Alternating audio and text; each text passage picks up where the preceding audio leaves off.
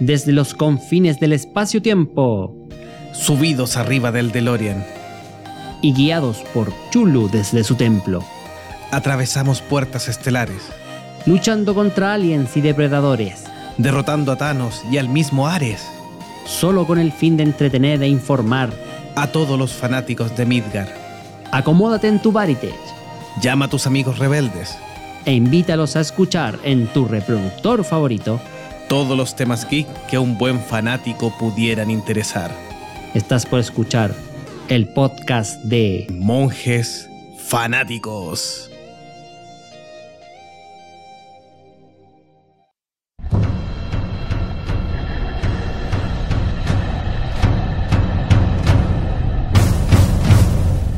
Bienvenidos a un nuevo episodio de los monjes fanáticos, versión oficial light eh, específica y, y- no, no sé qué más. eh, estoy rellenando cosas.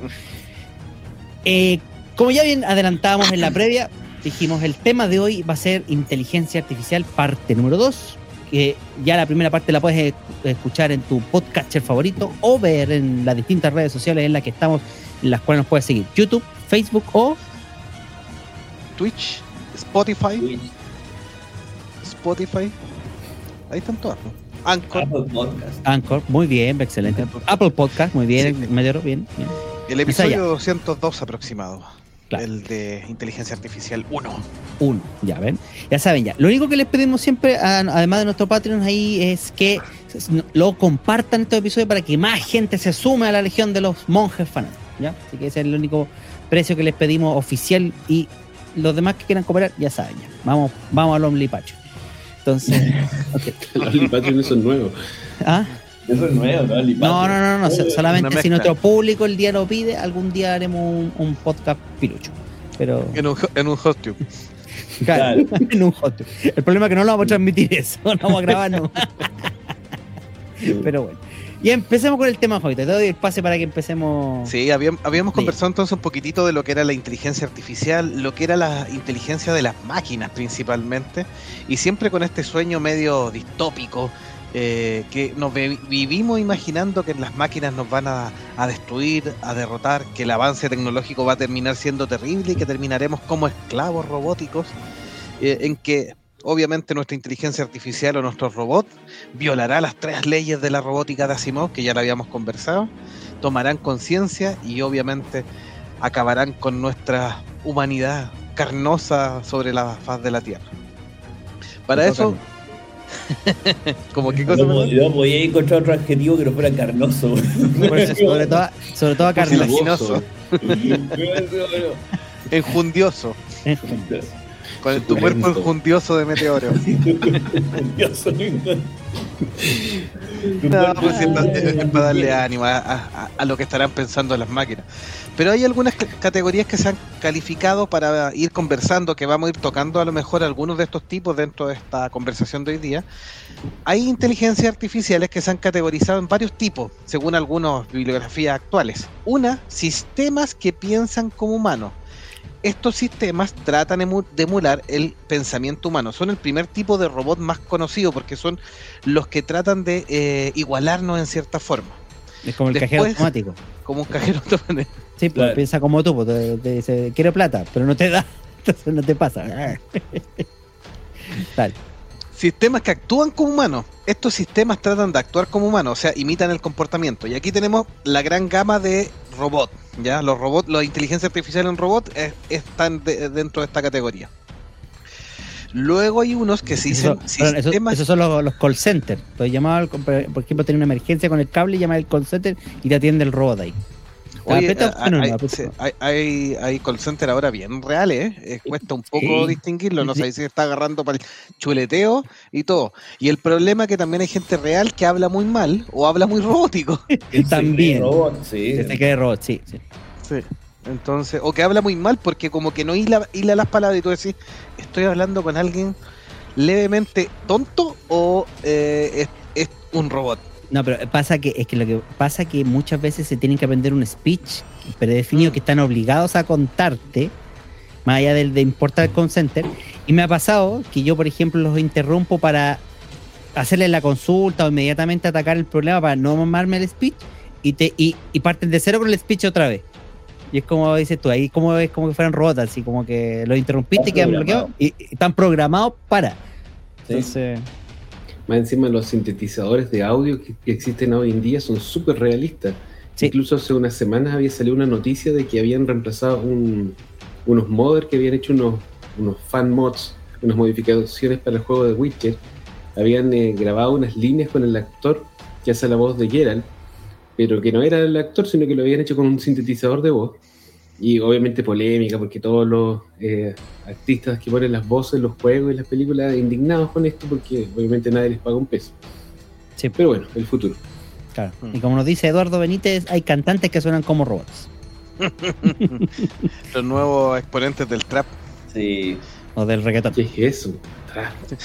Pero dentro de buena manera, tomando el ejemplo de Eduardo Benítez, también hay, hay idol digitales. ¿eh? Tenemos varias en Japón y en Asia son bien comunes. eh, em, respecto a esta a- a- idol que en realidad no existen, o incluso la misma banda Gorilas. Sí, es una- que fue una- Claro, claramente tiene un, un grupo de detrás que son personas reales y todo eso, pero le tratan de dar, no tiene inteligencia artificial, pero le tratan de dar como su, su vida aire. propia, sí. Su aire de que fueran perso- personajes reales. Bere Así nos que- dice, hay un capítulo muy bueno de Love, Death and Robots que habla sobre los call centers robotizados. Muy, Muy, buena serie, muy buena serie. Sí. Y totalmente acorde a lo que estamos conversando ahora. Bueno, Sí. están los sistemas que piensan racionalmente, o sea, tratan de imitar el pensamiento racional del ser humano. Estos sistemas expertos, y ahí están más que nada los, estos call centers que pueden a- hablar o estos eh, inteligencias artificiales de, de ayuda en las páginas web. Hay harto ahora. Los chats son virtuales, sí. sí. Esos monitos que salen en la esquina y te dicen, Sí. hola, soy Alice. ¿Qué Lo puedo hacer ayudar. ¿En qué lo puedo Quiero ayudar? renunciar al servicio. No entiendo. ¿Qué quieres hacer? ¿Me puede repetir su pregunta? Puedes repetir la pregunta. Eres una perra. No entiendo. ¿Qué voy a hacer? Quiero renunciar al servicio. ¿Qué? ¿Quiere que le, do- le duplique el servicio? Claro.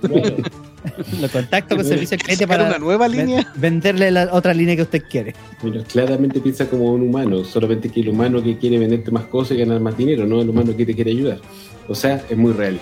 Es muy realista. sí.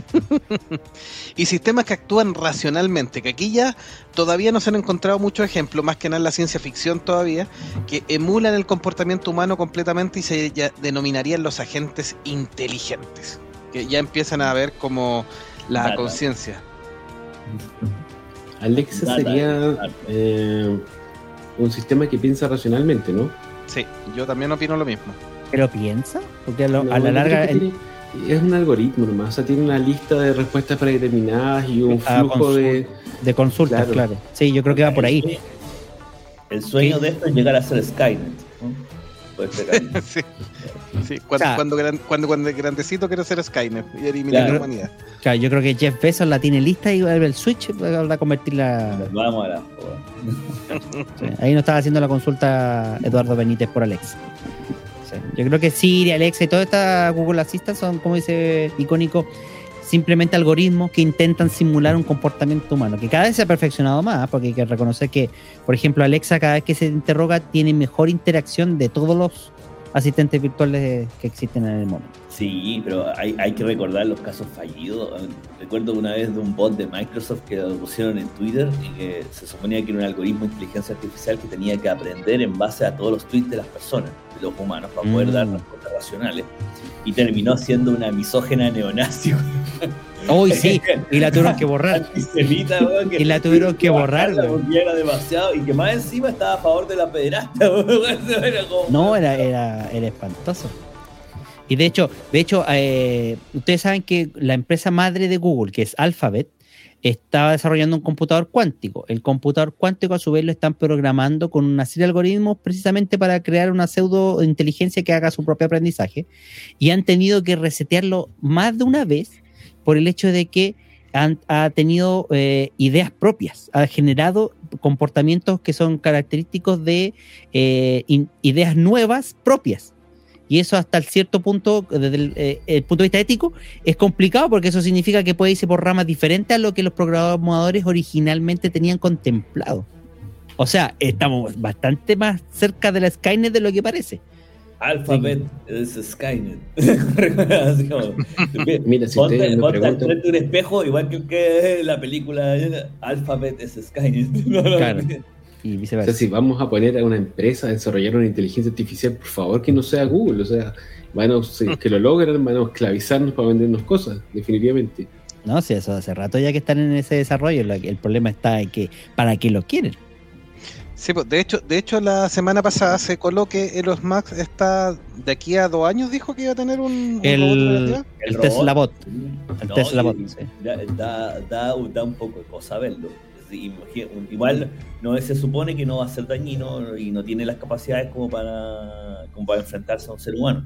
Pero ya el hecho que el weón llegue a andar como a 20 kilómetros por hora máximo es como preocupante. Aparte yo a Elon Musk no le creo nada, pero ¿han visto los robots de Boston Dyna- Dynamics? no, son una joya. Los de Boston son Dynamics son una increíbles. joya. Pero por ahí sé pues si la copia son copias iguales a eso.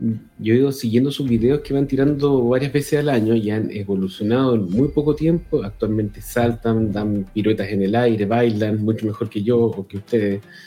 Es increíble. Hay uno que hace parkour. Son todos ¿Ah? terrenos, son todos terrenos, sí. Sí, sí, pero ellos, ellos se han especializado precisamente en como en biomecánica en realidad, de que se puedan mover de lo más Claro. posible a un ser humano, no en inteligencia artificial. Los algoritmos que utiliza Boston Dynamics son más que nada eh, para control de giroscopio, de ubicación espacial, de un montón de cosas para que precisamente el bicho no se caiga. Yo recuerdo que los primeros videos de Boston Dynamics eran bien tiesos los, los robots que hacían, pero lograban hacer cosas. Y ahora el último que sacaron, el donde hacen la carrera de obstáculos, bueno, o sea, de aquí a Terminator un solo paso. O sea, falta la, metra- falta la metralleta nomás y punto. Falta la Sí, pero- metralleta. Pero piensa que la, una vez que Alphabet desarrolle la inteligencia artificial que quiere dominar el mundo, basta que se cambie el edificio de al lado y tienen los robots de Boston Dynamics listos ahí para ser los soldados. O sea, da lo mismo que estén No, por estamos separado. jodidos, weón. Estamos jodidos. van- después nos van a meter en capullos como la Matrix. weón. Nos van a sacar Claro. Les voy a ir comentando unas películas, después voy a volver a algunos ejemplos para ir amenizando y a ver si vieron estas películas. Hay algunas relacionadas del tema. Cuando hicimos nuestra primera especial hay algunas que las nombraron y las incluí acá en este listado, así que para que las fuéramos conversando. Y, unas, y un par que se nos había quedado fuera en su minuto. La primera es del año 85 llamado Weird Science, Ciencia Loca. Dirigida por John Hughes. Dos nerds de una escuela secundaria crean una computadora crean en una computadora una espectacular mujer que los enseña a relacionarse con las chicas y a ganar confianza en sí mismo. No sé si vieron esta película. Este es un clásico de los 80. ¿eh? Yo diría que sí, fíjate, es, es como una especie de. Es como el- el- la, la- la premisa es que estos adolescentes como no podían tener cita, crearon su propia cita. Que era esta mujer robot que en realidad les ayudaba como a, a relacionarse con mujeres, porque ellos siempre eran como segregados. De hecho, esta película también sale un cameo de Robert Downey Jr. Sí. Sí, sí, sí. O sea, no es un cameo, en realidad es una de las primeras participaciones de, del actor. Así que. Esta película es bien entretenida. A mí me gustaba cuando la vi con chicos. Era como de típica película de tardes de cine. Pero es más fan- de fantasía que de ciencia ficción. O sea, la, la sí. parte tecnológica era más una excusa para que los cabros eh, realizaran su fantasía adolescente de tener una mujer estupenda, así como a, a sus órdenes, a su servicio. Claro. Eh, pero es cierto que eh, eh, finalmente es una película que tiene como buenas intenciones, los chiquillos maduran, aprenden a ser mejores personas, tiene su moraleja. Ahí, ahí Eh. tenemos el elenco original arriba, perdón, y abajo el. El- 20 años el- después. 20 años después, claro. Porque, Sí, porque les digo original porque hay una serie de televisión de- con el mismo nombre. Le hace falta una Sí, receta, Ciencia Loca. weón. 35 años después, pues no 20. Chuta, sí. Sí, está un poquito más bien. Claro. Nada que ver. Su, su buen tiempo ya, pues. Sí, pues. Ha Como que- pasado su, a un poquito de agua bajo el puente. Como que, como que, como que la, como que la robot se hinchó como las pilas que se van a. Ven, ahí está la sí. que están por vencer, que van a morir, van a explotar. Ven, y ahí está Robert Downey Jr., ¿ven? Ahí está. En sus primeros En papeles. sus primeros papeles, exactamente. Un papel menor, pero. ¿Quién iba a pensar que ese pendejo iba a ser Iron Man en esa época? Nadie. po. Nadie, weón, nadie, nadie. Sí. aunque, aunque ya estaba preparando el papel de hace rato, ya, pues. Ya había empezado ya. Este, este, esta, esta obviamente una, una versión donde la, ci- la inteligencia artificial, la ciencia no tiene un buen fin, pues una comedia, no termina en un, en un desastre completo de la humanidad, así que pues, buena película para partir. No, pero lógico, sí. Sí, es cierto. Aquí, mira, Eduardo Benítez nos contaba una anécdota. Dice: Tengo una anécdota con una empresa que ofrecía unos servicios por mail y se llamaba Skynet. Y para trolearlo, le contesté que no los dejaría dominar el mundo y que yo soy John Connor. Y me contestaron que me equivoqué. Por Dios. ¿Te contestaron que se equivocó de persona o que se equivocó de meterse con Skynet? Claro, también es cierto, puede haber sido Skynet de verdad. La verdadera Skynet, claro. Claro, para bajarle el. en, en los humos. Y, la, y Bere nos dice, hay un capítulo de Malcolm en el que se hace un traje espacial a Steve, a Stevie y Sí. va a golpear a, a, Ri- a Reese. Sí. ¿Eh? Gary White y Lisa ¿eh? en, esta película La En Ciencia, ciencia Loca. loca. Sí, estoy un poco de duelo porque eh, Malcolm estaba en Amazon Prime y lo sacaron. Desgraciado. Sí. Para, para, para Stars. Star Sí, Plus. ¿No van a tirar en. Stars? Sí, ya es que son de. Fox. Son de Fox. Cancelado Prime Video y Stars es mi nuevo amigo. Este es el punto. No, pero viene, viene The Voice, tercera temporada, así que no se, no se apure. Pero ahí me, me vuelvo a afiliar. Y falta The Expanse y viene Picar segunda temporada. ¿Van a hacer la segunda temporada al final? De. Confirmada. Salen ahora para enero, parece, del 2022. Ya, eso no, no, no, Sí. no lo sabía. Sí. Del año 1986, otra película, esta la habían pedido cuando la estuvimos conversando, eh, Sí. Cortocircuito. Un equipo de científicos liderados por Newton Crosby, interpretado por Steve Gutenberg, diseña una serie de robots militares. Durante una demostración, uno de los robots es alcanzado por un rayo, lo que altera su programación y le permite desarrollar conciencia de sí mismo. Escapa a la granja de un activista por los animales, Stephanie Speck, quien inicialmente lo toma por un alienígena y le enseña a hablar y otros detalles de la vida humana.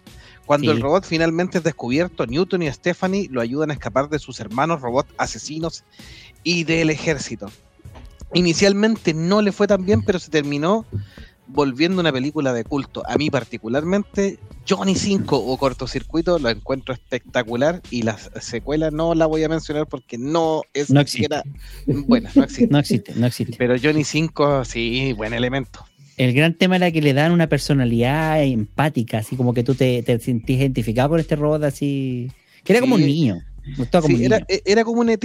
Sí, sí, e- También. e- Era muy en la onda de ET, mi amigo Mac y todo eso. Pero tenía algunos elementos distintos para, obviamente, para que fuera otra película. Tenemos a Yo encuentro Steve que fue- Gutenberg, perdón, eh, el de pol- la Academia de Policía.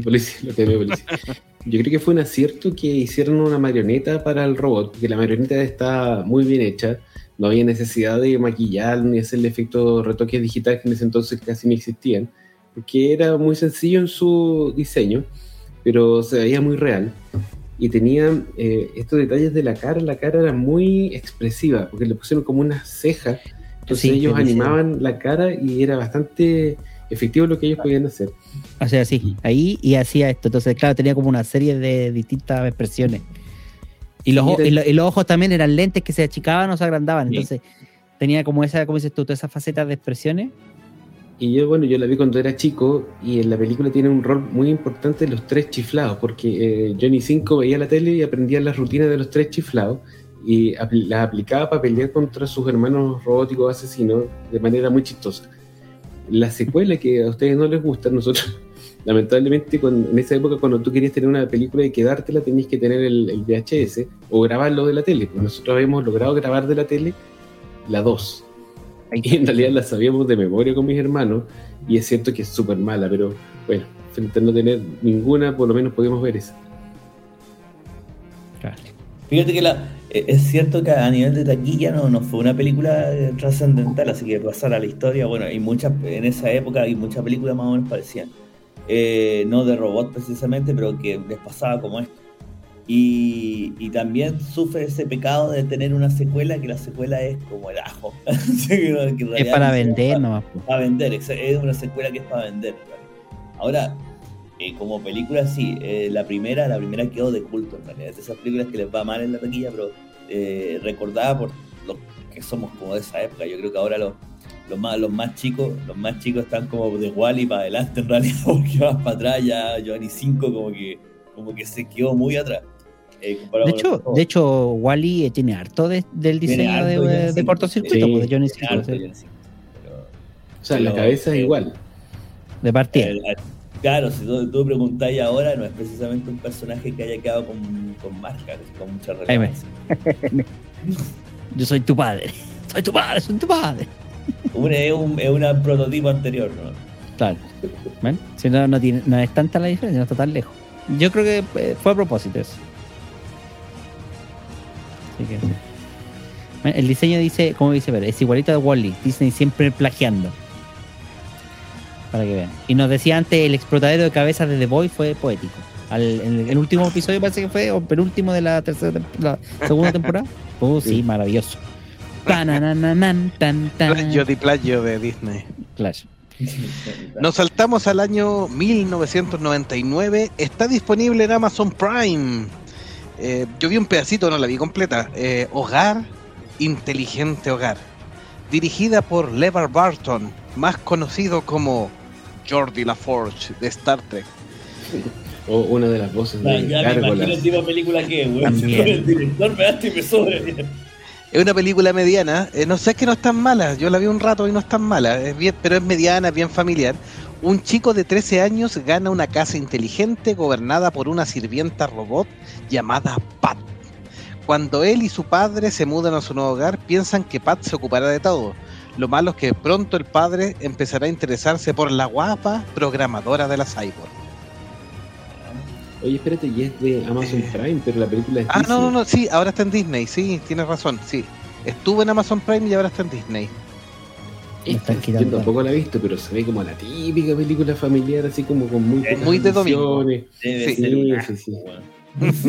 No, es mediana, así que no es tan mala, sí. ¿Cómo va a pasar la tarde? Si, si es la que yo creo, eh, el chiste va en que el robot es como una pasapiola al principio y después está la programadora que, eh, que en realidad es como una cabra eh, más un poquito más joven que el papá. Sí. Y que como que e- es la que se engancha. Y al principio no creen que es un robot, sino que como que creen que es la, es la sirvienta en la casa nomás. Una persona Sí. cualquiera. Es como, es como la versión happy y buena onda de- del, epi- del episodio de Los Simpsons. Ah, ya, ya, sí, sí. De la casa, ¿se acuerdan de ese episodio? La Es casa de una de las casitas del terror. Sí, la casa inteligente con la, con la voz de Pierce Brosnan, parece que era. De inglés. Brosnan en como Hal. Como Claro, Hal que imitaba, claro, sí. Y era una casa, la- sí, era la casa inteligente y todo que termina Sí. como tratando de enamorar a March. La ¿o no? March. Sí, sí, porque con la voz de, de Pierce Brosnan le, le hace masajir y todo. Sí. Claro, y matar a Homero parece que era esa. Ese episodio de Los Simpsons obviamente es bien desquiciado, bastante bueno. Sí, y buenísimo. esta es como una versión eh, family friendly de, De la misma versión. Disney Sí, de la misma del mismo tema. Sí, Sí. no es tan mala, pero eh, sigue la misma temática de la inteligencia artificial y todo. Y, y- y ojo que estamos cada vez más cerca de las casas absolutamente inteligentes, lo que es, em, por eso era la, la traje a colación, porque no es una gran película, por supuesto, pero estamos cada vez más cerca con distintos eh, elementos, incluyendo la Alexa que nos comentaba delante Gustavo. Eh, ¿Gustavo era? No, Eduardo. Eduardo. Eduardo nos comentaba de la Alexa. em, cada vez se automatizan más las casas. pues. O sea, ya cada vez hay más implementos con los que tú puedes agregar a, eh, a los famosos asistentes virtuales y Sí. automatizar. Y de hecho, las aspiradoras robots de este año yo creo que se han llevado todas las Uh, ventas. sí. Sí. Una Usted, casa- señor de Lagún, tiene Alexa. Yo tengo a Alexa, sí. con- Sí. Tengo Alexa y Siri también en el teléfono. Sí. ¿Y ahí te sirve? Y En la casa, en icónico, sí, en la casa No. icónico tienen a, a- a- a icónico. Claro. Claro, tienen- lo tienen a él. Lo tienen a él. Él es la asistente virtual. Sí. Ven, aquí está el, el, el símil que conversa. Sí. Oye, yo le iba a decir que si bien toda mi vida me considero una persona bien eh, tecnológica y siempre me han gustado los últimos adelantos de la, de la computación y todo eso, como que rechazo un poco la, la automatización de la casa. Encuentro que, que funciona mal en general y es una transgresión a la privacidad. Siento que hace que todos tus electrodomésticos sean más eh, propensos Malos. a fallar. Son claro, malvados. eh, te pones más en manos de las megacorporaciones porque no los Malvado. puedes reparar, tenés que estarlo actualizando cada cierto tiempo, así que, no sé, en ese sentido me, me he vuelto un poco más a Mitch. Yo, yo creo que el problema, el, el problema principal es que si te llega, se te llega a perder el teléfono, te vaya a la cresta, no vaya a poder entrar ni a tu casa. Sí, esa es el- ese, ese es el tema, ¿cachai? Que, que tienen, eh, tienen una programación demasiado vertical, o sea, dependen de un dispositivo Mm. eh, central que se caga, mueve todo, ¿cachai? Claro, po. por ejemplo, el, le- el- en Estados Unidos hubo un escándalo porque hubo una empresa que fabricaba lectores biométricos para cerraduras de, de puerta y que resulta que el lector biométrico era tan malo que eh, era bastaba con eh, hacer la típica pues, ensayo que se ve en las películas con un poquito de, de- de polvo, talco sobre la huella para, para que el ¿Lo lector copiar? Claro, no, para que el lector creyera que la, el- con, con scotch, claro, para que tú cre- creyera que el lector que estaba, la huella que estaba funcionando era la original. Entonces sa- salió toda una partida y tuvieron que devolver no sé cuánta plata por eso mismo, ¿cachai? Y era, y era una cerradura inteligente, que- ¿cachai? Que se sabía con el lector de huella o con el teléfono. Y por- entonces son cosas que, te puede- no sé, pues si son por Bluetooth, por ejemplo, son súper fáciles de hackear. Mm. Yo me quedo con mi llave de fierro y nunca falla. Sí, yo opino igual que icónico, hay ciertas cosas que todavía no vale la pena automatizarlas de esa forma. Yo creo que la tecnología todavía le falta. Las luces programables y las cámaras funcionan bastante bien. Sí, sí, y ahí doy fe también de que al menos las luces funcionan bastante bien. De hecho, hay, hay eh, temas súper prácticos como por ejemplo los soquetes, los sockets para distintas ampolletas que no son inteligentes, pero el socket sí lo es por Wi-Fi y que funcionan bastante bien dependiendo sí del teléfono que tú tengas, ¿eh? porque va a depender que sea compatible y todo la chuchoca. pero- No, no, pero Sí. yo me refiero más a los dispositivos que están conectados a internet. Sí. Pero por ejemplo, mira, Alexa ofrece como en su publicidad una mm, un tema, por ejemplo, que tú puedes poner distinto a Alexa y, y el, el central decirles, por ejemplo, niños, está lista la comida, Sí, le, le quita toda la magia al grito, vengan a sentarse. ¡Venga, viene a comer! Estamos en Latinoamérica, eso, eso es un Puedo clásico. certificarlo. Con la ¡Mierda! Sí, o, o- o la amenaza, por la amenaza. Última, última vez que llamo. No, no, no, pero ojo, ojo. De hecho, Alexa tiene una función que se llama altavoz, que tú puedes Sí, como veces. Pero es que el altavoz tiene el chiste de que tú por altavoz puedes mandar un mensaje. Una- tienes dos opciones. Una que tú puedes decir que Alexa que, le- que eh, emita un sonido y les avise. O tú enviarle un mensaje. Y tú en el mensaje le puedes decir, oye, ven, ven a almorzar. Entonces, entonces ahí, ahí como que no pierde tanto, porque como que mantiene un poquito la... Delagón, ¿y tú así tratas a tus hijos? ¿Ah? Así No, porque no, me falta una Alexa, po. no tengo Me acá, no, extraña, no- no lo hago nunca. No, pues sí que me falta una Alexa, así que no lo, puedo- no lo puedo llamar así. Del año 2004, entonces, siguiente película, esta es harto más conocida, la tienen que haber visto, basada en... No, no, no es basada en realidad. Inspirada. Levemente inspirada, Con un olor leve tufillo, con un olor a, a novela de Isaac Asimov. Es una película dirigida eh, por Alex Proyas, con Will Smith en el papel principal, y ocurre en el año 2035, cuando los robots inteligentes conviven como iguales con los humanos, El trabajando incluso para ellos, cumpliendo las tres leyes de la robótica. Me acordé se tiro, con- me acordé ¿Sí? al tiro del Tesla bot con esta película. Sí, Sí. de hecho. Todo se complica con la muerte de uno de los científicos de US Robots and Mechanical Man. Muere y parece que haber una falla en uno de los modelos con respecto a las tres leyes. Pero todo parece que fue un ardid del ordenador central de la compañía, Vicky, un cerebro positrónico gigante quien controlaba a los NS5.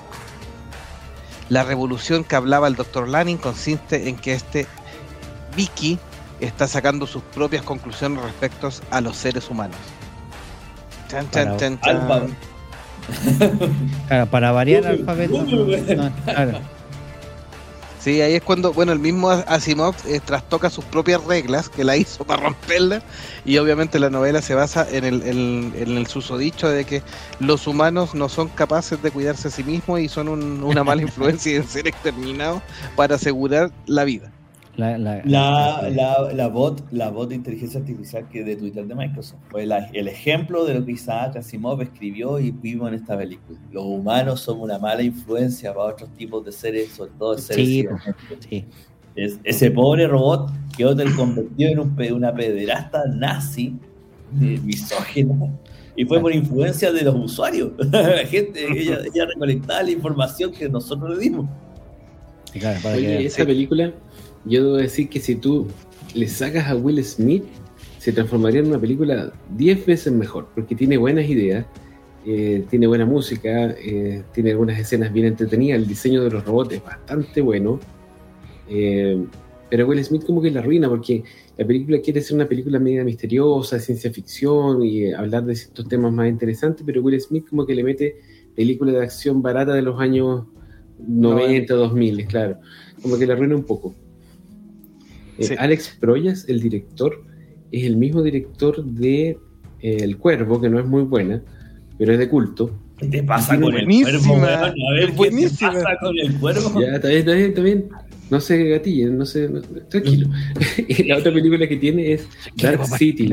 No sé si la han visto. También un clásico. Es una película culto. excelente que tiene la mala suerte que salió junto con Matrix. Y Matrix como que la opacó, pero Dark City es excelente. Dark así que City. si la pueden ver, vean.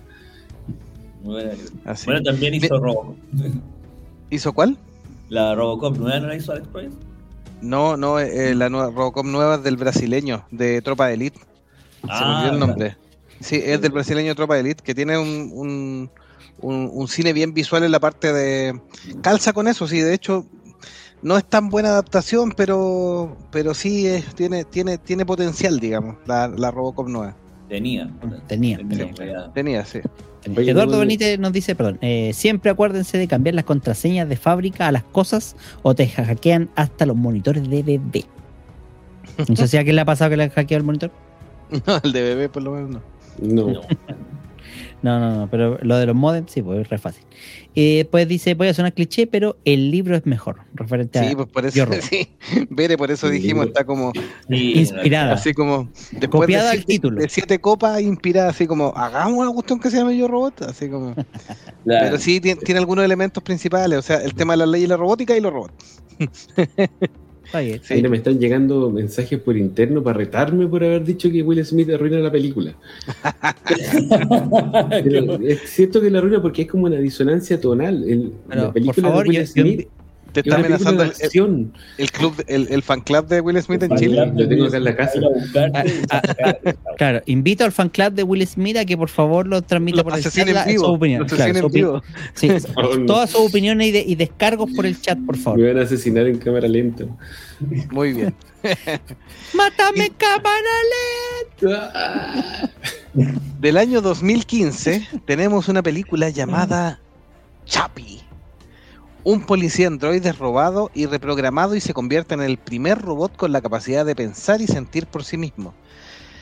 Están ocupando entonces robots como policías, pero el inventor Deon Wilson, interpretado por Dev Patel, estamos en Sudáfrica más encima, crea en su casa un prototipo de inteligencia artificial que imita la mente humana hasta el punto de sentir emociones y pensar por sí mismo. Lo prueba con un robot con desperfecto que luego se lo roban unos mafiosos para delinquir. En el camino, Chapi va desarrollando su propia conciencia y capta cómo duplicar la mente humana. No sé si han visto esta película. Yo la vi, Eh, no me gustó. Yo la vi y no me gustó. Le tenía toda la fe al director, porque venía saliendo de Distrito 9, entonces dije, ya, por aquí, yo, yo creo que va- vamos súper bien y como que hubo algo que no me hizo clic con la película. Así que tal vez fue la estética, tal vez muy un cyberpunk muy de calle, muy de- muy muy trap, por decirlo de alguna forma, o, o el personaje no algo no me cuajó dentro del tipo de personaje que me gusta ver en las películas. A mí en lo personal, porque hay mucha gente que le encantó Chapi, luego, pero a mí me apestó. la película. ¿Icónico lo vio? Mira, a mí me tincó tan poco que no la vi. Y la pescó. No, y yo sé ¿Y que ustedes me la han recomendado, pero no la vi. Sí, a mí me gusta, yo la encuentro entretenida. Lo que sí, con el paso del tiempo he visto que es se pierde un poco la trama de la, de la inteligencia artificial, muy en virtud de lo que hace em, el grupo Die Ancroft, Die Antwoord, que eh, son los sudafricanos estos que, que rapean y tienen... Ahí sale de hecho la niña, y se va muy en la historia eh, y, y- empieza a desdibujar un poco la historia, meter la historia de Die Antwoord porque de hecho Yolandi y Ninja son, bueno, que están súper cuestionados, están súper cancelados en todos lados. Eh, em, y te, empiezan a mostrar un poco del, el- del Sudáfrica más marginal y todo eso, y, y estos movimientos que tiene Chapi medio de, de matón, porque aprende, aprende de primero a comunicarse así como, como matón sudafricano, entonces, pero en suma igual es una película súper entretenida, y, y si uno le, saca esa parte que, que he, visto que en definitiva, cada vez que me la repito, siento que más se fue por ese lado y que olvidó lo otro, si uno le saca eso, la película eh, explica muy bien el tema de, eh, porque de hecho con unos PlayStation 4, si no me equivoco, eh, desarrolla una copia de la conciencia humana, que después la utiliza, eh, copia su madre, que es Yolandi, que es la que aparecía ahí en la imagen, y con puros, con puros procesadores de PlayStation 4 copia, hace el, es- hace el mapeo neuronal y no hace otra cosa que señalar que nuestra conciencia, em, que esa es la parte interesante y por eso lo quise rescatar dentro de este especial de inteligencia artificial, que nuestra conciencia humana, nuestro cerebro, no es otra cosa que un mapeo de redes neuronales y que si logramos descubrir cómo mapear esos datos, cómo llevarlo a un lenguaje, por ejemplo, informático, lo podemos duplicar. Ese, ese es el gran punto que tiene esta película. Buen punto. Que Bere nos explique, Chapi, qué nefasto nombre, por, por favor. Sí. ¿A qué se refiere? ¿Por qué tan nefasto? O sea, eh, ¿podríamos ponerle un perro, Chapi? Poner. Claro, tal vez pa- es como un nombre para perro. como Estaría una película tipo Beethoven, bueno, así como Ah. Chapi. Bueno, No sale, no, no sale. Will Smith aquí, ¿cierto? Claro, pero No, menos mal. Y no me independiente, Sí. yo creo que a Chapi, a, Chapi a, a muchas personas les puede causar anticuerpos, no lo que dice Jobo. Yo creo que la, parte que, dice Jobo es, como la parte de la película, que como buscáis como película. Pero lo que, yo insisto, lo que genera anticuerpos tal vez es un poco la estética. La estética es como muy, muy calle, muy adolescente, muy gangster, muy... que lo, lo entiendo, a lo mejor dentro del concepto general funciona, pero como que lo miráis y es como... Hay algo que, o lo rechazáis y dices, no, hasta lo encontráis medio pendejo, es como... No, no funciona. A mí no me funcionó la película. No- Sí, lo que pasa es que lo que pasa es que Neil Blomkamp, voy a salirme un poco del tema, pero Neil Blomkamp lo que hace es una analogía en su obra respecto al estatus eh, cultural y social de Sudáfrica, porque tiene con Distrito 9 todo lo que es el apartheid, entre negros y blancos por supuesto, Sí.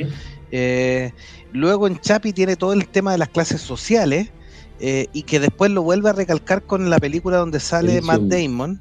Eh, Elysium.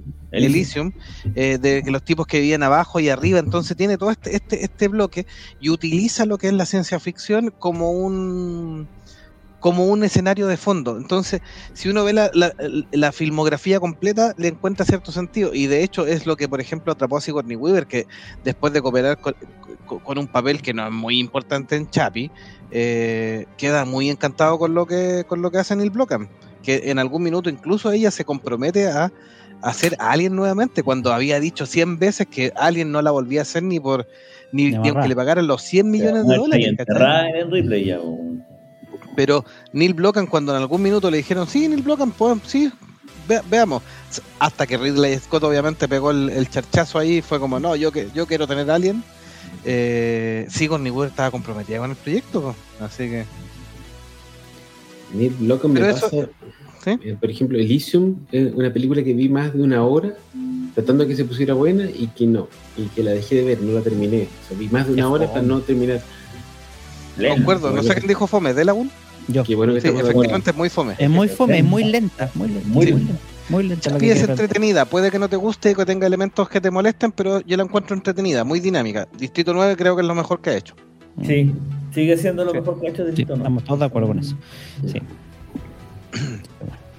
Sí, luego les voy a nombrar algunas películas que aquí no quiero parar mucho porque probablemente no la han visto, pero eh, tratan súper bien el tema de lo que son las inteligencias artificiales y están todas disponibles en Netflix. ¿ya? Netflix, en el Netflix. Sí, la primera es Tau del año 2018, una mujer atrapada dentro de una casa inteligente con un hombre sádico en la cual ella debe derrotar una inteligencia artificial que la está custodiando. ¿ya? Mm, como una especie de prisionera. En la Sí, casa, la- sí. En una casa, sí. Ella supuestamente es una ratera que obviamente la pillan ahí medio robando y el Ratero. millonario la... Ratero. Ratero. Ratero, ¡Ratero! ratero. ¿Qué es lo otro inteligencia? Que, o sea, ¿qué es lo otro importante de esta inteligencia? Que la voz la presta Gary Oldman. Oye, ¿la viste? Como Dios. Sí, yo, yo sí la vi. ¿Y qué tal Así es? que ¿La he tiene- visto? ¿Qué tal Mira, es? ¿sabéis, que- sabéis que es relativamente buena y tiene un punto porque obviamente la parte de ciencia ficción se desarrolla bastante bien, aparte que Gary Oldman tiene una buena voz, en que la, la- la inteligencia artificial empieza a volverse un poco más eh, compasiva con su captora, porque obviamente sigue las instrucciones del, del dueño de la casa y cuando la ve sufrir se empieza a, a sentir como empieza a empatizar con su, Ah, con su víctima. Entonces eso empieza a humanizarla y eso es lo que hace muy interesante la película. Así que Y, y la deja Tau, yo libre, se ¿no? recomiendo. Es Ya. que véanla, véanla. Pero Tau vale la pena. Sí, me Sí, tincó. y después se la viola. Ya, Ya, oye, pero si este no es la versión OnlyFans todavía, po. No es OnlyFans, No ¿no? OnlyFans todavía, po. Cálmate, cálmate. Ya. ¿Cuál es la siguiente recomendación, amigo? Extinción, del año también 2018, que sacaron muchas películas juntitas ahí en Netflix, que no son tan malas, pero esta sí es menor que la otra. Eh, Este es Eh, mal. menos mal. con Michael Peña, dirigida por Ben Young. Ah, sí, la vi esta. Este como que Sí. intenta hacer una especie de falso documental al principio. Eh, no, perdón. eh, como que eh, es como que trata de hacer una especie de, eh, de, de tipo como que las películas que hace La Roca, así como que toda acción centrada en un puro personaje Sí, y, de- y Sí. después y después al final como que se diluye en la historia. La historia no pasa nada, al final no pasa nada. Es como que No, se- arrancando, se dan vueltas. se demora mucho rato porque su pa- el, el padre tiene un sueño como que pierde la familia Sí, y, sí. y se demora y mucho es recurrente y vuelve a pasar y sí. Sí. sí. Y se demora mucho rato en mostrar que los niños son verdaderos niños, se- seres humanos, pero los padres fueron reemplazados por robots, porque en algún minuto hubo una re- rebelión de robots y tomaron el, el- eliminaron a los humanos, eliminaron al humano adulto a y se hicieron adultos. cargo, sí, Sí. hicieron cargo de los niños. Y ahí tiene un giro, que es lo único interesante de la película, ese giro en cu- cuando uno se da cuenta de que son verdaderos robots, porque hasta, hasta ahí calza incluso, es súper creíble el tema de la inteligencia artificial, de que son robots bien claro. Si uno después, después cuando ya se, se da ese giro, empieza a mirar la patada, encuentra que el director puso algunos elementos para haberse dado cuenta. algunas pistas como para ver si caías antes de tiempo. Eh, Sí, Sí. era como eso. Me pero no- acuerdo de esta película. Yo la vi. Un Yo la- tarde que no tenía nada mejor que hacer. Sí. Yo el problema es que me, me perdí mucho con la trama, porque eh, como, de- eh, como les decía, es tan lenta porque esa, esa, esa parte del sueño en como que es como que fuese un flashback, que, porque al final ese mismo sueño te adelantan parte de lo que va a pasar en la película más adelante. Entonces, el, el asunto es que al final como que uno se pierde porque es lenta, el, el- se da vuelta sobre el, el misma acción. Cuando empieza la parte de la invasión y de, y de esta defensa que intentan hacer los robots, en realidad al final como que no se entiende para dónde va porque solamente la acción está centrada en el protagonista, Michael Peña. Y entonces como que al final esa parte de la trama que dice Jovito que, que se revela, se, se, se- como que se desvanece, no, no, Sí. no le encontré sentido al final. Además que uno cree muchas veces que son extraterrestres, hasta Sí, que descubre exacto. que son, Sí. son los humanos que cuando fueron derrotados aquí en la Tierra se huyeron a Marte y están volviendo, están tratando de recuperar la Tierra. Están Sí. tratando de retomar la Tierra, sí. pues, Y Al uno final, que son al final los protagonistas son los malos, ¿cachai? O sea, como... Exacto. Claro. Sí, pues sí, los que se ven. Claro. Sí, por eso no, no es tan mala dentro de todo, pero es así bien livianita, así como... Pero por tiene eso, algunos pues. elementos ahí para darle, para darle Claro. vuelta. Es como, es como una película que hace alguien en el colegio con más producción. Sí, sí, sí, lo único que hay, hay uno rescata en el tema de la historia, de que la, la inteligencia artificial o, o los mismos robots, androides, inteligencias artificiales como sí mismos, determinan en algún minuto que los niños, por ejemplo, no son culpables de los adultos, entonces se dedican a criarlos, ¿cachai? Claro, y eso es lo que hace, como- sí, como que se humaniza a estos robots. Sí, sí, sí. Y por eso eh, pasa co- como corbata al principio, porque uno cree que son los papás defendiendo a los niños de, la invasión. Claro, claro, ahí, ahí se da esa, esa vuelta. Así que, y luego del año 2019, también en Netflix, eh, disponible, eh, Yo soy madre. Y esta sí es buena, la Ah, encontré yo buena. I'm Mother. Esta es la del robot que se pone a criar una niña. Sí. ¿cierto? Sí. Una superinteligencia artificial cumple la prerrogativa de salvar a la humanidad y debe antes destruirla. Así que es una versión extrema del pensamiento de Job. El hombre siempre será un lobo para el hombre y la única forma de controlar su violencia es a través de la instauración de leyes extremas. Entonces, Ian Mother se dedica a criar en forma bien cuadrada ahí a una niña. eh, y yo encuentro que es muy buena película esta. Sí. Es interesante, claro, interesante porque al principio la mitad de la, tra- de la película te da la sensación de que está, está creando una especie como de salvadora, de que la humanidad se extinguió o da la sensación de que no hay más humanos y es la única. Entonces la cría como para decir, ay, aquí vamos, empieza un nuevo comienzo de la raza humana. ¿Sí? Pero después, cuando se da vuelta la tortilla, cuando la, la niña como que empieza a sospechar y quiere hacer cosas más allá de las que están permitidas, ahí empieza a cambiar la historia y ahí empieza a entender como que hay algo raro. Hasta que logra escapar del búnker donde estaba prisionera y, empiezan a entender cuál es la verdadera causa de por qué estaba ahí. Es una película interesante, tiene buenos conceptos. está bien, eh, es una película pulcra, no es una película así muy bombástica ni que tenga grandes escenarios ni cosas, pero los pocos lugares que, que recorren están bien hechos. Eh, tiene varias vueltas de tuerca que lamentablemente se la hemos ido spoileando. Pero en si tú la ves la primera vez sin cachar mucho de qué se trata, eh, tiene varias cosas misteriosas que se van revelando y tiene buenos giros, en mi opinión. Es una película buena, a mí me gustó, se deja ver, es interesante y finalmente uno cuando termina eh, te quedas dándole vuelta a algunos temas, conversando de, de si tú hubieras hecho una cosa u otra en relación a lo que te están planteando en la misma, en la misma trama. Sí. Así que es recomendable. Sí. De estas tres yo tuviera que hacer un enlistado, I Am Mother, Tau y después eh, Invasión. Claro. O El Extinción. tema, el del, hor- del horno, por ejemplo, lo encontré súper eh, así como uh, calofrío. Pero sí, pues es lógico dentro de la trama de la película. Las máquinas son frías. Bere nos, Bere nos decía, Elysium la rodaron en borde de Sochiaca, en. México, y está horrible igual que en la película. Está tal cual. Sí, porque no- nos muestra la parte como que la parte como a nivel de tierra que está totalmente desolada y una cuestión, sí. claro. Estos Ahí en esa película. Que no se ponen de acuerdo de cómo pronunciar la X, porque de repente la pronuncian como J, o Jochiaca, Xochiaca. o de repente como S. Xochiaca. Ah, ya. Sochiaca. México. México. México. Pero, México, pero- pero México hace rato ya que, era México. Estados Unidos, México. Sí, pero es que la X, por eso te digo, a veces la pronuncian como J y de repente Ah. como S. Sí, depende de la palabra, sí. Sí. Sí, sí, es verdad. Y vamos a entrar a una de las series. Esta, esta serie es clásica y antigua. Ay, Llamada- sí. Sí, esta la tienen que haber visto. A veces no sé si quiere poner la imagen por mientras que no eh, están déjame- ya, la sí. La pequeña Vicky, maravilla. la Vicky. Ahí está el nombre, la Vicky. La historia gira en torno de Vicky, Vicky. que es Voice Input Child Ident- Identificates, interpretado por Tiffany Brissett, un androide con forma de niña de 10 años creado como un proyecto personal y en absoluto secreto por Ted Lawson, Dick, Dick Christie, un ingeniero que trabaja para la empresa cibernética United Robotics. En su primer episodio, Ted termina el ensamble de este prototipo y se lo presenta a su asombrada familia, su esposa Joan y su único hijo, Jamie Jerry Suspiran. Ahí está, la pequeña maravilla. Y ahí la apodan, la pequeña maravilla, sí, la apodan como Vicky.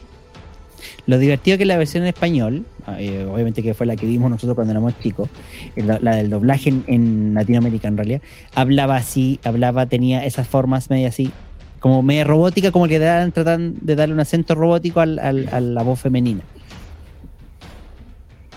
O sea que tú dices que era imposible que pasara Sí, piola. Por eso, pues era Yo como solo, hola mamá, ¿cómo estás? Así hablaba así. Una cosa así. Y hacía comentarios graciosos y de repente rompía la cuarta pared. Lo, lo La, la- la- la hablaba a la pantalla. Sí, hablaba, hablaba como hacia la cámara. Yo veía esta serie, está la en Una el gran 13. serie sí. Mm, me parece que sí, Canal 13, sí. Era el- Sí, pero no, como que no fue una gran serie o ganó algo, un Emmy. esta weá? No, no, no, pero era entretenida. Yo lo encontraba súper Es, que es de esas Es series que en una época que no había ninguna cosa que ver en la tele. Entonces aquí en Chile eran famosas porque era lo que había, pero yo tampoco me acuerdo que haya sido tan buena. Pero si tú le preguntas a cualquiera la ubican, pues todo el mundo la conoce. Sí, No a ver. yo, a ver yo encuentro que la cabra chica era, era, era carismática, así, eh, como eh, toda como niña tierna, así la disfrazan con vestido, pero se mandaba, al- hacía troleos, troleaba a la familia. Era una trola, trola. Sí, era una forma, era una forma de decirlo para que las milenias de ahora lo entiendan. po. Sí, fue creado por Howard Lee, tuvo cuatro temporadas y 96 episodios. Ah, entonces le fue bien, pues. Para Sí. la época. Y se, se emitió entre el año 85 y el año 89. Y tiene lo- la- los personajes estereotipos. ¿ah? Hay una película Sí. que es de la misma época que no me acuerdo si la comentamos en el- la primera parte que se llama Daryl. ¿La hablamos o no? ¿Recuerdan? Sí, parece que sí. No estoy seguro. Que era como la misma premisa, que era un niño que era un robot que se escapaba de un laboratorio de investigación y que vivía con una familia y los engañaba, los hacía creer que era un niño de verdad. Y era un robot. Y lo andaban persiguiendo, obviamente, estilo ET, y al final se tenía que arrancar en un volando un Blackbird. Se- según el internet, eh, en Chile lo dieron por Chilevisión. La No primera ser, vez pues. en el año 87 y la última vez en el año 2004. Puede ser, puede ser. No, pues si no existía Chilevisión en el 87. Sí, pero me imagino que es la No, transformación como, del co- mismo como Canal Canal 11. Como- como RTU, Canal 11. no sé. Era el canal de la Universidad de Chile. Sí. En ese tiempo se llamaba. Red de Televisión Universitaria, Sí. RTU. Sí, era Canal 11. Pero era, sigue siendo Canal 11. Era de la Chile en ese tiempo. Todavía. Se- según la información, señor Meteoro, eh, no ganó ni una wea, salvo cuatro temporadas al aire. Pero cuatro temporadas para una serie de este tipo no es malo. No es malo, no, para No, nada. con 100 episodios es, es perfectamente plausible. O sea, ya tenía al menos una. Así que. Sí. y ahí está Y salía la- que- sa- este Salía la vecina colorina esa que estaba enamorada del, del, del niño, pues, y Del creía que. Vicky era, era humana, entonces le estaba robando su posible pololo. claro. Me acuerdo. Historia más, weón. Bueno, No, y era la, era la metiche, pues se metían todos. pues. Y era Sí, la pues.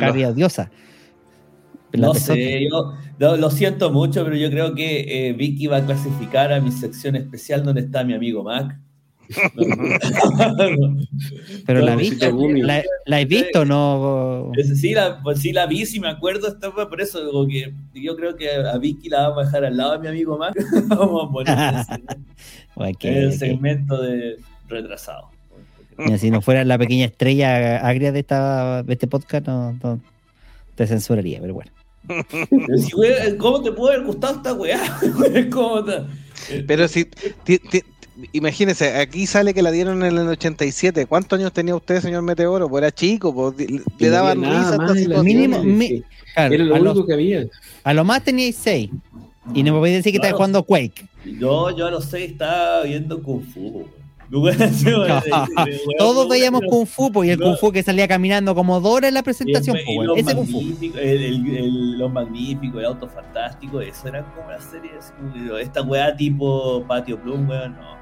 No así como no, no, weón, no funcionaba. Sí, la otra serie que les quería traer, esta no la he visto, pero está recomendada en todos lados, así que no, si ustedes no la han visto la vamos a pasar nomás, pero para que les quede la recomendación a todos los fanáticos. Better Than Us, ambientada en el Moscú de 2029, los androides han integrado a la sociedad rusa como sirvientes de toda índole. La primera ley de un robot, no hacer daño a un ser humano o por inacción que es permitir que un humano sufra daño, así arranca la serie. Eh, ¿Está en Netflix eh, Better Than Us? No tenía idea que existía esto, pero me tincó. Le vamos a echar un ojo. Sí, está en Netflix, sí. Uno de estos robots asesina a un hombre que intenta violarlo. Y ahí, este, Están violando un Pero robot, es, ja- weón. ¿es japonés la weá o es ruso? Porque Ya eso de que los japoneses, la claro, lo- los japoneses, los japoneses se, se casan con los robots. Así que, eh, sí, pero es que si tenía una sociedad donde los robots son parte cotidiana, sí, pues puede haber. Pues.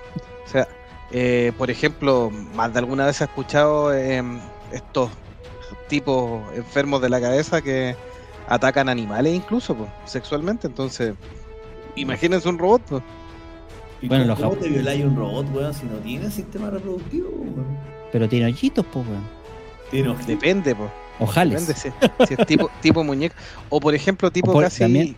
casi mu- muñeca sexual o tipo casi eh, el, el de el de la película Inteligencia Artificial, pues lo estuvimos conversando, pues ese era un gigolo, pues, Sí, interpretado por Jude un Law. Sí, pues. Ah, Era un Tenía todo robot- su aparato, pues estaba creado para eso. Sí, pues era un robot, era un robot puto. Era, era un dildo con pata y cabeza, weón. ¿Cachai? O sea, el- Claro, era un dildo con era patas. Un dildo, weón, con, todo, con un montón de Con accesorios. patas, weón. sí, ese, ese era como el chiste. Sí, pues ese era el, el chiste. Así que. le hace el chat a un jovito, por favor. Sí. El Doc Julio que nos dice Astro Sí, Boy Dr. y, sí, Astro Boy y Chobit, grandes animes de inteligencia artificial, entre comillas. Plastic Memory es otro anime de inteligencia artificial. Y nos dice, cuidado, están a punto de entrar en los hentai con las violaciones a robots. Si estamos ahí en el límite de Meteoro. Estamos al borde. Tentando el y Oro toda esa, toda esa puerta. Entre, que le- entre Astro Boy y Chobits, yo me quedo con Astro Boy porque Chobits la encontré muy maraca cuando la vi. Pero ya. Así que, pero dicen que es una muy buena serie eh, y utiliza bastante de lo, de lo que son las leyes de la robótica. La vamos a echar un ojo porque yo en realidad no la he visto completa. La Eh, la- esa es la weá de Ahí está la. Mi hermano, Wiki Pablo, su- recuerden que tiene su, su cagada de Twitch, weón, juego Haga publicidad con la gente. Hágale. El- Recomienda a su hermano como corresponde, po, hombre. Si quiere ver a un jugador que juega juegos clásicos y algunos eh, no tiene pelo No en la lengua, es Meteoro 2.0, pero a nivel de más de juegos gamers. Recargado. No, pero ya. Este, este weón vio esta weá. Y yo, yo- y yo vi unos cuantos capítulos porque me dijo, veamos Chobit, veamos Chobit. Y yo, ya, ¿qué weá es Chobit, weón? Y yo miraba esta weá y decía, ¿cómo podéis ver esta mugre tan maraca, weón? No, es, una- es demasiado, es demasiado pendeja. Y más encima, media, media degenerada, weón. Es lo mismo que la serie rusa, weón. Se están, se están violando un robot, weón. Pero hay, hay varias es- series de este tipo, po, que no sé, pues como la fantasía erótica, así, que se le tira el dulce al protagonista, el protagonista es más mermelado que ocho. No sé, como me suena como que hay de toda una línea de ese estilo de anime. ¿Se acuerdan en Futurama el robo sexual?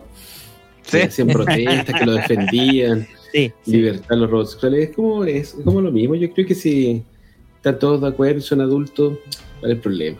con Dama y Dama, claro. Weón. Sí, exactamente. Les recomiendo también la siguiente serie que se llama Humans, que es una adaptación, ojo, es una adaptación de la anglosajona de la sueca Real Humans, pero la, más conocida a nivel mundial fue esta adaptación anglosajona. La dieron en el canal AMC, en el cable. Eh, creo que tiene tres temporadas.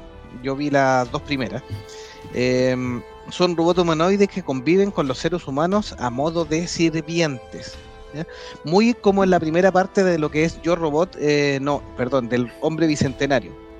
Muy en ese sentido que son robots sirvientes, robots de colaboración, eh, llevados para ayudar, por ejemplo, en el cuidado de los niños, en el cuidado de adultos mayores, etcétera, eh, diseñados para no entorpecer ni ser eh, molestos, entonces totalmente humanos, pero desarrollan conciencia propia.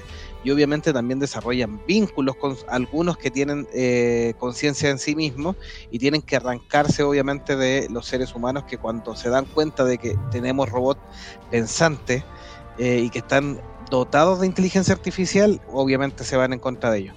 Em, protagonizado por Emma Chang, que, es parte del MCU, eh, salen de Eternals también, así que la van a ver ahí.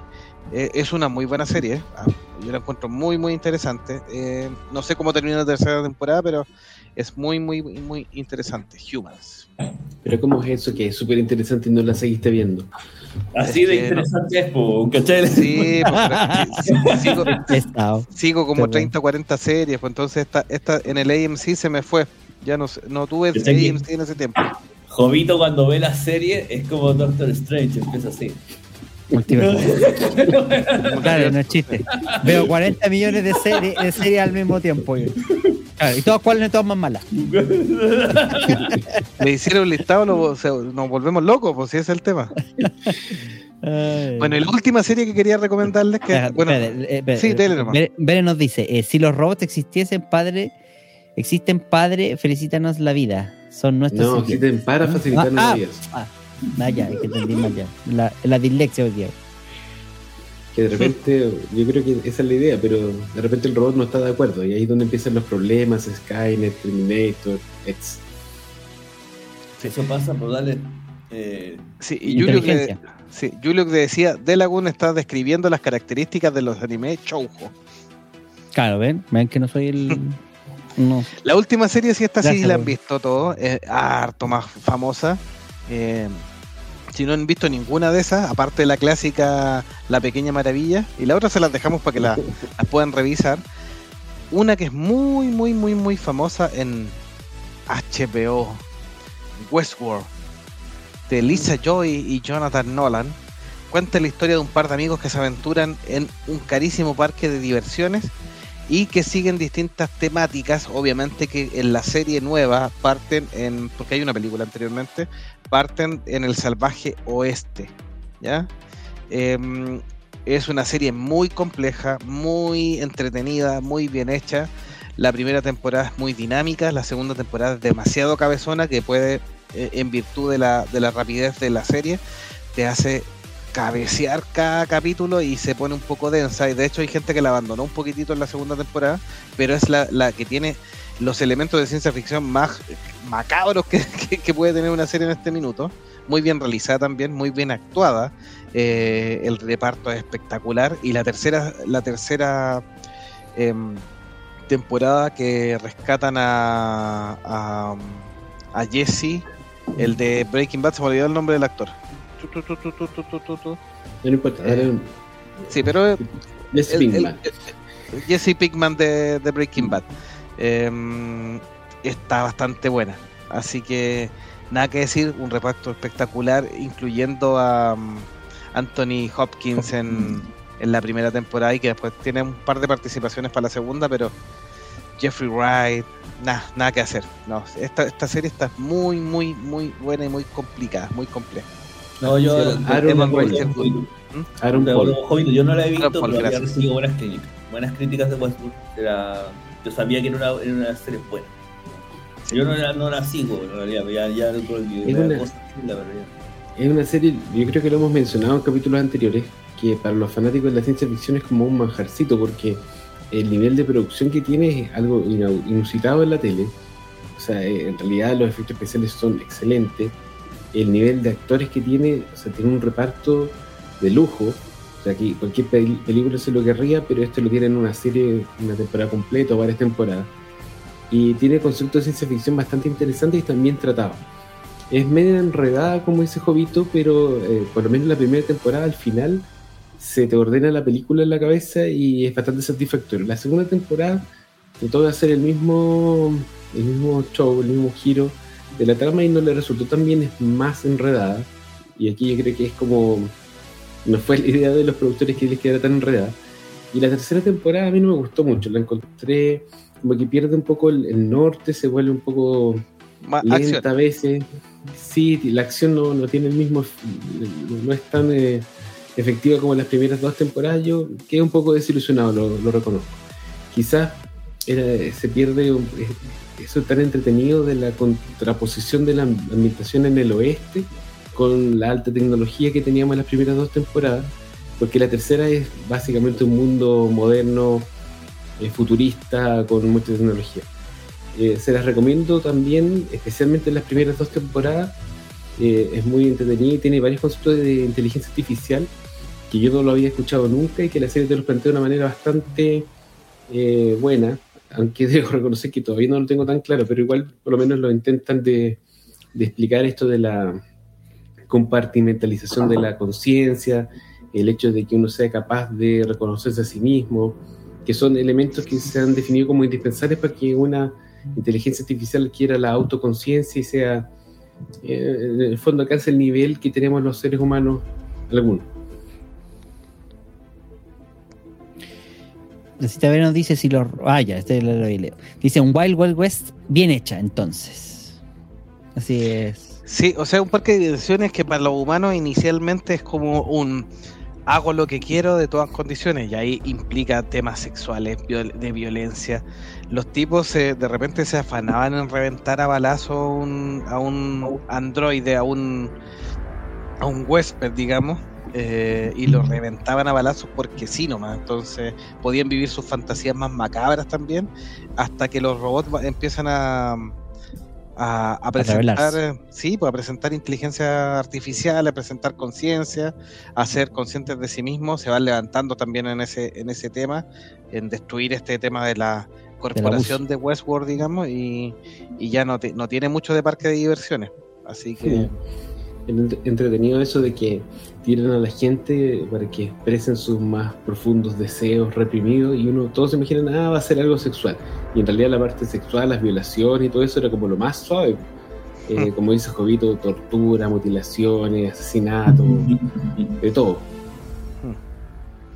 No, se van totalmente al, al, al chancho ahí la- los seres humanos. Ahí mostrando también de que de repente el ser humano eh, puede caer en temas bien, bien nefastos. Eh, hay un, un punto detrás, un, una cuestión negra ahí, caótica, detrás de cada cabeza, bien interesante.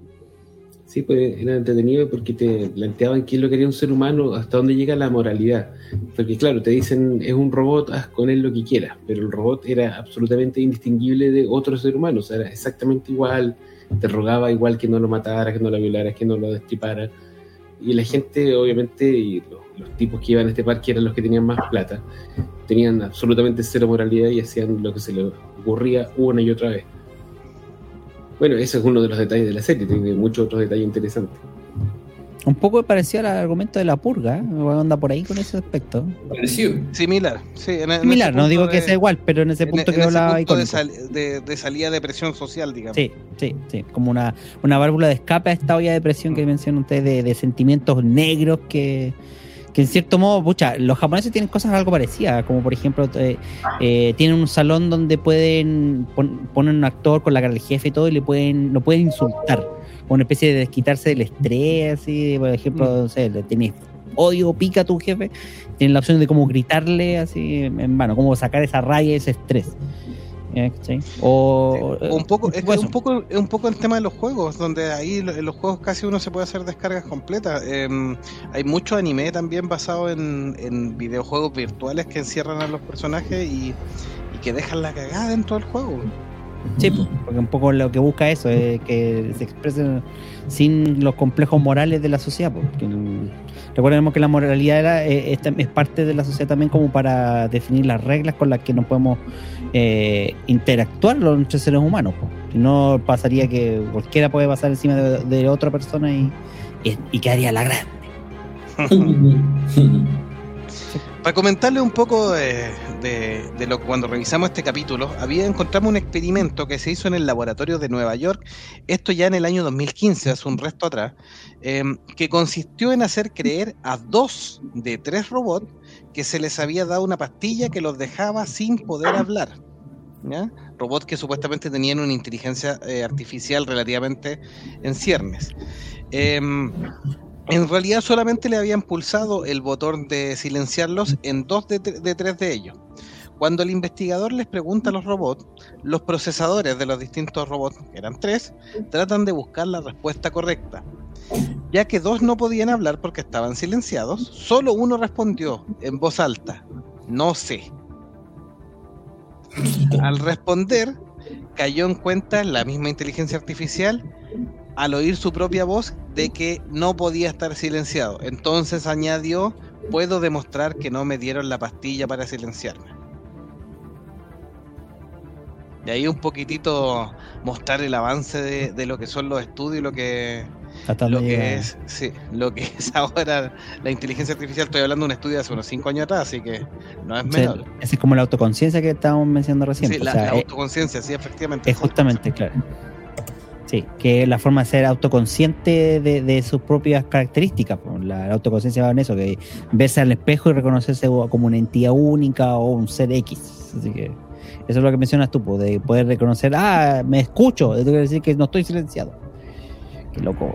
Qué loco, o sea, que impresionante esa cuestión, ¿cachai? Como por ejemplo, eh, incluso eso, eso de que, fuera de broma, eso que eh, eh, influenciado obviamente por, por la- el Twitter y todo lo que, que haya tomado conductas que son obviamente reprochables socialmente, habla un poquito de eso de hasta dónde podría ser mal influenciada una Skynet como para decir ya el ser humano tiene que desaparecer, ¿no?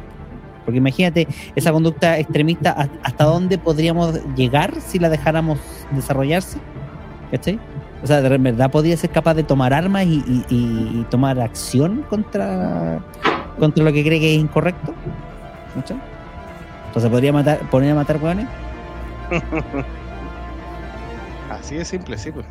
Sí. Bueno, en la, en, la, en la cultura pop y popular el tema de los robots con cierta conciencia son súper famosos, desde Star Wars con eh, R2D2, C-3PO, eh, pasando por Astro Boy que lo nombraron, Johnny 5, eh, el K9 de Doctor Who, Data de Star Trek, por ejemplo, un ser cibernético con absoluta inteligencia completa, eh, muy en la onda de los cerebros positrónicos de Asimov, o sea, Data es un gran Claro. ejemplo de autómata. Pero ahí, ahí como, ahí, perdón, ahí es como el viaje inverso, porque ahí desde el automa, del autómata, del, de ser eh, bastante más capaz que el ser humano en sí, que quiere humanizarse, cada vez como llegar a ser más humano, como el hombre bicentenario, por ejemplo. Como el hombre de Roy- bicentenario, sí. Roy Williams. sí. sí. Bender, por ejemplo, en Futurama, Terminator con Skynet, y en los cómics también tenemos, por ejemplo, a Ultron, en Desea Red Tornado o a Visión también que han adquirido inteligencia. Así que tenemos muchos casos de inteligencia artificial, muchas películas también. Quisimos recalcar las más eh, conocidas. Aquí trajimos algunas un poquitito más nuevas, que eran las que conversamos de Netflix, que no la habíamos visto todo, por supuesto, pero para que se quedaran con varias recomendaciones y algunas series también que habíamos dejado fuera del tintero. Eh, para complementar este, este tema que es muy interesante, que es muy atrapante, que es lo que es la inteligencia artificial y todos los avances que van teniendo día a día con estas eh, nociones de posibles reemplazos del ser humano. ¿El futuro será sintético? En un buen porcentaje, Icónico. probablemente.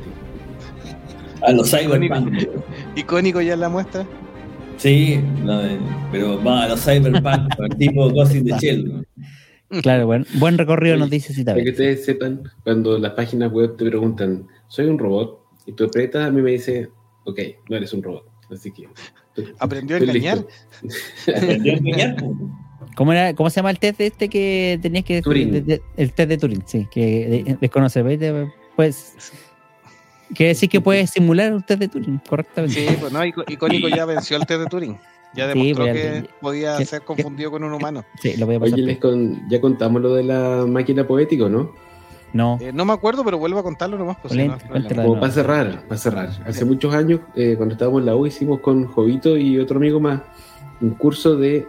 eh, no era de inteligencia artificial, era un curso que se llamaba Hombre, Máquinas y Matemáticas, que lo hacía Eric Goles, que es un matemático chileno, Premio Nacional de de Ciencia, ciencia, sí. un tipo bien carismático.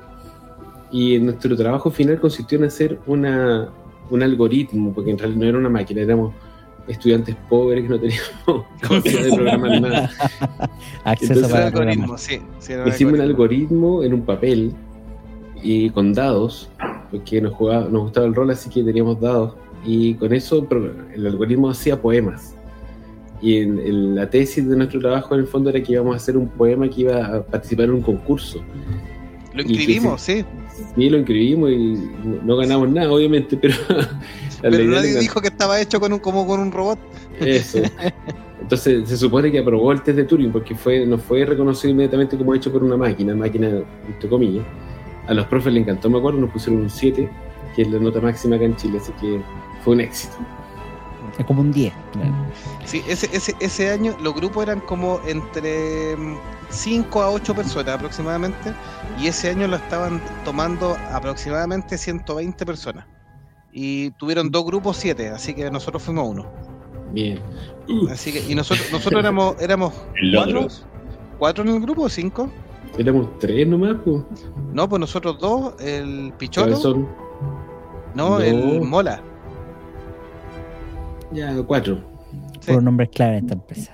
Los nombres claves de la empresa, Pichoto. Puro sobrenombre.